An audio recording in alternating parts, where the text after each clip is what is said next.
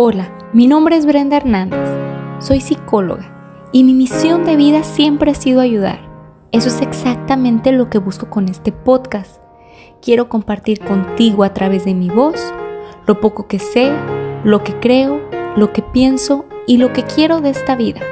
Busco transmitirte inspiración, esa inspiración que te impulse a lograr lo que siempre has soñado, a potencializar tus pensamientos. Quiero ayudarte a defender tus creencias pero sobre todo a mejorar tus acciones. Permíteme acompañarte en este proceso. Quiero que aprendamos juntos. Hola, bienvenida y bienvenido a este tu espacio. Ya es jueves otra vez y agradezco que te des la oportunidad de escucharme, de seguirme a través de cada episodio. Recuerda marcar este podcast como tu favorito para que puedas estar recibiendo noticias y actualizaciones. No olvides dejarme tus comentarios.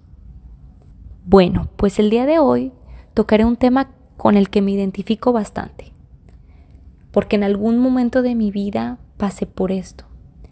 En algún momento de mi vida sufrí, me sentí rechazada, juzgada, criticada, me sentí insegura con mi persona, inconforme con lo que era. Luchaba todos los días por intentar ser una persona diferente de verdad pedía llegar a la escuela y que los comentarios hacia mí fueran distintos. Pedía ser aceptada, deseaba tener más amigas, pertenecer a, los típicos grupitos y sin embargo lo que recibía eran burlas, críticas, um, dobles caras, porque de repente sí me hablaban, pero después sabía que decían cosas de mí, criticaban mi forma en la que me peinaba, en la que me vestía, incluso en la forma, en mi forma de hablar, de expresarme. Y poco a poco, todo eso que yo era, una niña segura, una niña feliz, una niña extrovertida, todo eso fue cambiando. Poco a poco me sentía diferente y no me gustaba mostrar mi verdadera cara. Pasé mucho tiempo viendo pues a las demás e intentando ser como ellas. Lamentablemente trataba de, de parecer una persona que no era. Todo, vuelvo a lo mismo, por buscar aceptación. Y cuando fui creciendo y cuando fui conociendo cosas diferentes, personas nuevas, en ambientes distintos donde, donde a mí no me conocían, volví a reconocer mi propio valor. Volví a ver a Brenda de frente y volví a reconocer todo eso que yo era. Mis cualidades, mis virtudes, mis capacidades y claro, pues también mis defectos, mis miedos. Pero en este momento de mi vida pesaba más lo positivo. ¿Sí? Me fui llenando de cosas buenas, fui alimentando todo esto que me daba seguridad, todo esto que, que prácticamente era mi esencia. Y entendí que en aquel momento de mi vida yo no era la que estaba mal. Mi forma de hablar no era mala, este, mi forma de vestir no era incorrecta. No era yo, el problema no era yo. El problema era la percepción que los demás tenían sobre mí. Entendí que no era la única que vivía una situación de este tipo, que al igual que yo, muchas personas a su manera vivían situaciones así, de discriminación, de crítica, de burla, situaciones de violencia. Y descubrí que al igual que yo, esas personas no se atrevían a alzar la voz. Y vas a decir, pues ¿por qué no vas a decirlo? ¿O por qué no te atrevías? Porque en ese momento de tu vida te sientes tan vacío, tan solo, tan juzgado, que tienes miedo de decir cómo te sientes y en lugar de recibir un apoyo, encontrar la misma respuesta de la que estás oyendo. Gracias a Dios la percepción sobre mi persona ha cambiado y ahora hago cosas que antes solía hacer, disfruto este, momentos como antes lo hacía, tengo la libertad de sentirme plena, natural, pero ahora lo que me indigna más es saber que esto persiste que en este momento niños y niñas están viviendo situaciones similares a las mías. y que aunque por el paso del tiempo han destruido muchas personas, las seguimos viendo como normales. Seguimos creyendo que las burlas, que las risas, las miradas, las acusaciones, las mentiras todas esas acciones no son malas.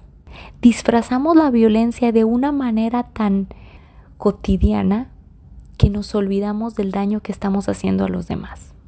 Y es que el bullying es una palabra tan moderna, tan actual, que acuñamos tanto al escenario educativo que nos olvidamos que este tipo de violencia puede aparecer en otros escenarios diferentes. En un ambiente de trabajo, en un grupo social, en un grupo religioso, en, en un grupo deportivo, etcétera. Puede aparecer en todo momento, en todo lugar, incluso dentro de una familia. Debemos entender que bullying no es llegar a los golpes. Bullying es cualquier tipo de hostigamiento, de acoso, de maltrato. Es violencia producida entre personas. Todo con la intención de mostrar a través de las conductas el poder, la audacia, la valentía para restarle valor a la víctima, descalificando su autonomía, su autoestima, implicando un completo abuso de poder, porque generalmente los agresores son más grandes, más fuertes o con oportunidades diferentes a las víctimas. Cuando hablamos de este tipo de violencia, generalmente pensamos que nos referimos al acosador y a la víctima. Cuando todas las personas que presenciamos este tipo de situaciones somos cómplices. Así es, los amigos del acosador, los que incitan a la violencia, los que apoyan a la violencia pero observan desde lejos, los que ni les va ni les viene, pero son conscientes del daño que le están haciendo a la víctima, y los que están en desacuerdo de la violencia pero no hacen nada por impedirla. De esta manera, todos formamos parte del sistema. Y antes de que me digas que tú no lo viviste, que en tus tiempos eso no existía, que son los niños de ahora, quiero que hablemos de los seis tipos de bullying. Pero antes, quiero que te regreses a tu infancia, a tu adolescencia, y quiero que pienses un momento en cómo fue. Trata de recordar los detalles que hacías, a qué jugabas, con quién te juntabas, cuáles eran los chistes del grupo, ¿Ya? Bueno, pues ahora quiero que trates de identificar qué tipo de violencia recibías o qué tipo de violencia ejercías o presenciabas. Vamos a empezar con el bullying físico. El bullying físico es el más común. Este generalmente se da entre hombres. Incluye golpes, empujones, pellizcos, jalones de cabello, maltrato hacia las cosas personales. Ahora vamos a imaginar un escenario. Vamos a imaginar al típico niño que nunca trae sus útiles completos y entonces al momento de que dejan una actividad en escuela, va y le quita los colores al que está a un lado, lo golpea, lo empuja, le avienta la mochila, le destruye su maqueta y entonces nos damos cuenta de que siempre ha existido una persona que ejerza este tipo de violencia entre nosotros. Porque todo este daño físico es intencionado. ¿Sí? Y de repente creemos que estas conductas están asociadas con la masculinidad. Y pensamos que son juegos de niños. Que golpearse, que empujarse, que aventarse, que correr, que... Todo eso es normal. ¿Sí? Creemos que que tiene que ver con ellos, que son más agresivos, que son más activos, pero no es así. Todo esto es violencia. Enseguida viene el bullying verbal. Este se da por lo general entre mujeres. Y la intención de este bullying es discriminar y es de humillar a la víctima. ¿Sí? Criticar, levantar falsos, decir mentiras, crear rumores y difundirlos a través de chismes es destruir la integridad de la persona a través de apodos, de amenazas, de insultos, de groserías, de burlas, de risas. Este es una de las formas de violencia más comunes y que persisten por toda la vida. Después está el bullying sexual y podrías pensar que tiene que ver con algún tipo de violación. Y sí, es violación a la integridad de la persona, pero va más referida a las burlas o a las críticas del aspecto físico, a esas características que definen mi sexualidad, a la parte de los genitales, a la forma del cuerpo, a la manera de actuar y que criticamos o calificamos como amanerada, como gay, o si es mujer alguna actitud más agresiva, más tosca, que generalmente creemos que no es propio de una mujer. Y aquí también surgen apodos y entonces es cuando existen estas palabras hirientes con las que califican la conducta. Fulanito, disculpen la palabra que voy a utilizar, pero es joto. O fulanita es lesbiana. Cuando simplemente son juicios de valor que depositamos en el otro. Y uno de los más dolorosos desde mi punto de vista es el bullying social.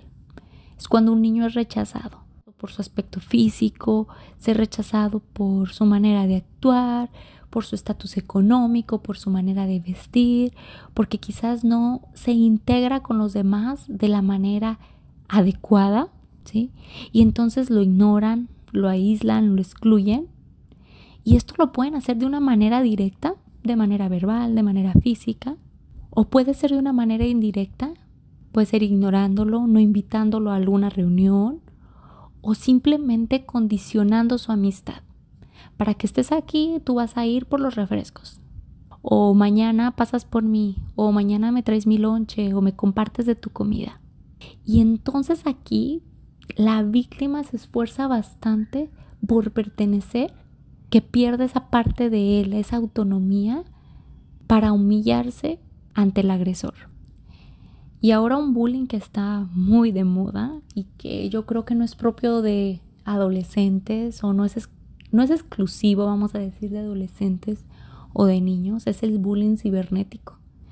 ¿sí? Y aquí es el, cómo las personas utilizamos la tecnología para dañar a otros, para humillar, para criticar, para descalificar, para acosar a través de un aparato electrónico. El acosador, el, el agresor encuentra el valor a través de una pantalla para hacer daño a otros.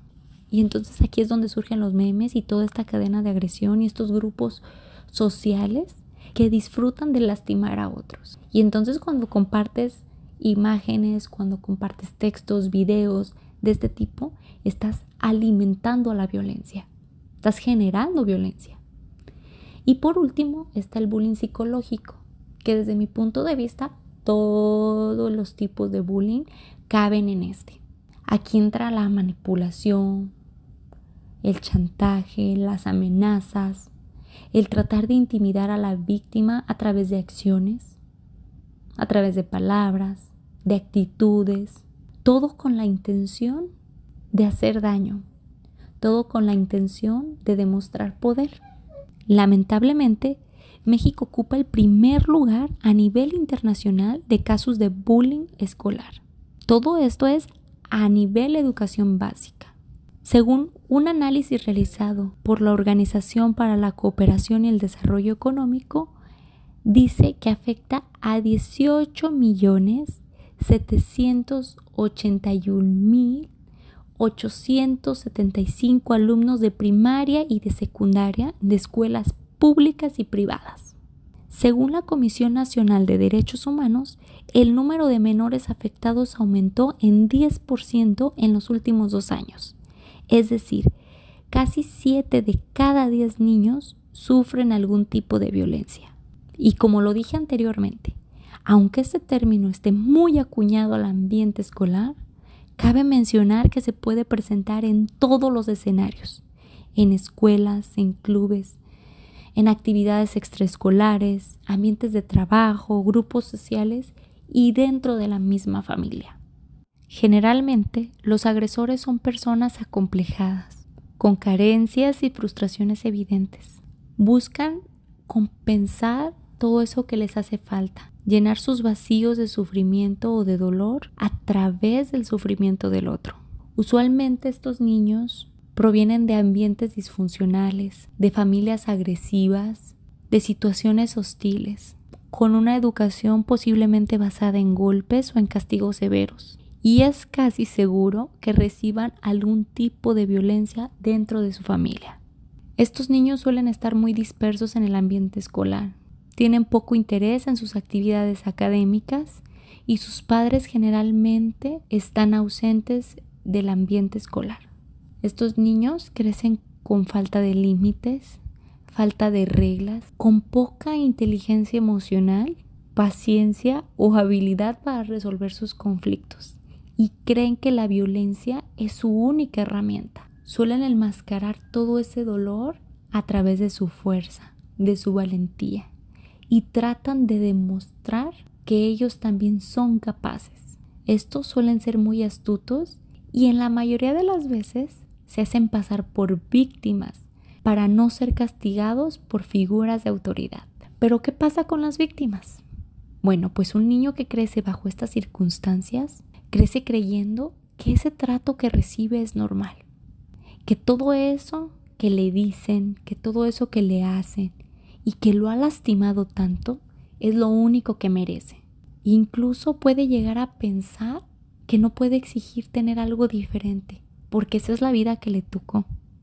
Lo han dañado tanto que se cree acreedor a golpes, a insultos, a palabras hirientes, a burlas, incluso llega a reírse de sí mismo y creer que es su manera de pertenecer o de socializar.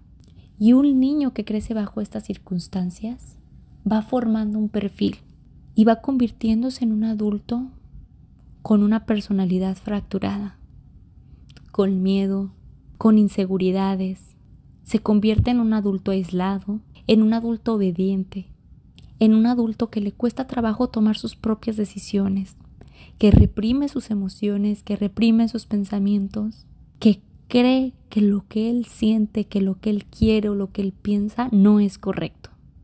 Un adulto que se siente culpable por todo lo que le sucede, que permite que lo pisoteen una y otra vez, porque se sigue creyendo toda esa basura que los demás depositan en él, colgándose las etiquetas que no le corresponden. ¿Te suena? Ahora quiero que pienses en ti. ¿Qué situaciones de tu infancia recordaste? No, no trates de victimizarte, no trates de encontrar culpables. Quizás no actuaste de la manera más correcta. Quizás heriste a muchos niños o dijiste cosas de las que ahora te arrepientes. Pero ¿sabes una cosa? Nada de eso fue tu culpa. Solo eran tus máscaras de fuerte, tu necesidad de poder, tus ganas de tener la atención de los demás, porque tú también eras un niño. Y los niños no elegimos a nuestra familia ni las circunstancias en las que vivimos. Los niños simplemente nos adaptamos y tú lo hiciste lo mejor que pudiste. Pero si a ti fue a quien te lastimaron, creo que después de escuchar esto, sabes que nada fue tu culpa que esos niños no se reían de ti, porque en ti nunca ha habido nada malo. Cuando ellos te criticaban, te humillaban, cuando ellos te lastimaban, no hablaban de ti, hablaban de ellos mismos. Repetían lo que escuchaban en sus casas y simplemente veían algo en ti que ellos deseaban. Quizás tu personalidad, tu seguridad, tu serenidad, tu organización, tu inteligencia, tu carisma, tus habilidades, tus cualidades o tu propia familia. Y sí, yo sé que ellos te hirieron, yo sé que te lastimaron, pero tampoco fue culpa de ellos. Todo esto es responsabilidad de sus padres, por no educarlos de la manera correcta, por no inculcarles valores, por no enseñarles el valor del respeto. Pero ahora, pues ya nada podemos hacer. Lo único que nos queda es cerrar esas heridas, es perdonar a esas personas y perdonarnos a nosotros mismos por creer todo eso que recibimos. Y sé que ahora pensarás en encontrar responsables, pero eso ya no importa, porque ese niño ahora es un adulto. Un adulto que sigue cargando con esos prejuicios, con esos miedos. Un adulto que sigue creyendo que la opinión de los demás es más importante que la propia. Alguien que sigue buscando pertenecer a una clase social. Alguien que se preocupa por los estereotipos, por las medidas del cuerpo. Un adulto que después de tantos años sigue preguntándose quién es. Y es cierto que no podemos controlar todo eso que recibimos. No podemos ir por la vida diciéndole a los demás qué decir, qué pensar o cómo actuar. Pero lo que sí podemos decidir es qué hacer con eso que recibimos, cómo actuar, cómo reaccionar. Ahora quiero que pienses en las conductas que has repetido una y otra vez a lo largo de tu vida, ya sea como agresor o como víctima. Esas conductas que quizás ahora ya no les llames bullying, pero que siguen siendo violencia. ¿Logras identificarlas? ¿Cómo experimentas esas situaciones? ¿Dónde las vives? ¿Cómo las vives? Piensa en cómo te hace sentir todo eso. Pues ahora ponle un freno. Di ya no más y no permitas seguirte haciendo daño. Confróntate, dale la cara a ese dolor Deja de herir y deja de permitir que pasen sobre ti. Pon límites, porque nadie merece sentirse así. Todos los seres humanos estamos construidos de las personas que nos rodean. Nos vamos llenando de lo que vemos, de lo que escuchamos y de todas las experiencias que vivimos. En ocasiones, muchas de estas cosas no nos gustan. Incluso nos cuesta mucho trabajo voltear al pasado para aceptarlo todo. Ahora no podremos prevenir las situaciones que vivimos, pero sí podemos reeducar a las nuevas generaciones, poner atención a nuestros hijos, en nuestros sobrinos, en nuestros alumnos, poner atención como padres y hacernos responsables de nuestros problemas sin transmitírselo a los niños. Formemos lazos fuertes creados a través del amor, la comunicación y la confianza dentro de las familias. Porque este no es un trabajo individual, este es un trabajo en conjunto de prevención, de atención y de reeducación. Resignifiquemos el significado de convivencia y digámosles no a todo lo que sea violencia. La injusticia siempre prevalece hasta que las víctimas encuentran el valor para rebelarse contra ella. Y ese valor y esa fortaleza que necesitas está dentro de ti. No estás solo. Mil gracias por permanecer en este capítulo, por abrirme tu historia personal. Te felicito por concientizar sobre todo eso que has vivido y quiero impulsarte a poner manos en la obra para que hagas el cambio en tu persona, para que alejes todos esos sentimientos negativos que te han estado destruyendo y empieces a disfrutar de una vida diferente, con más alegrías y más plenitud. Gracias por sintonizarme y te invito a compartir este episodio para que muchas personas, al igual que tú, entiendan que no están solas y se atrevan a alzar la voz. Nos vemos el próximo jueves con un invitado especial y hablaremos sobre un tema de sexualidad. No te lo puedes perder. Hasta la próxima. Encuentra tu equilibrio recreándote.